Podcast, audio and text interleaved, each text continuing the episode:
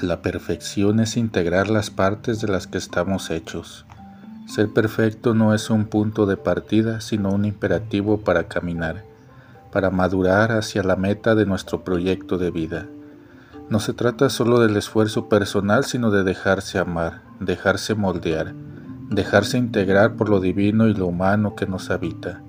En la continuidad del Sermón de la Montaña, es muy difícil lo que Jesús pide, amar a nuestros enemigos y orar por los que nos persiguen. ¿Cómo lograr esta locura? Es cierto, es demasiado exigente. Es sin embargo la meta del Evangelio. Es por donde debemos madurar cada día un poco más, en dirección a la plenitud.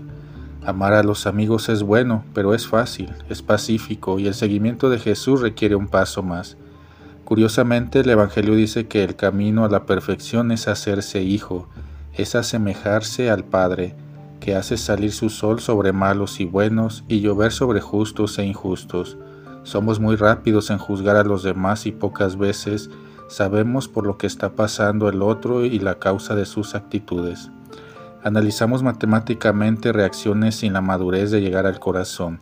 Esta es la perfección del Padre. Él ama porque ama.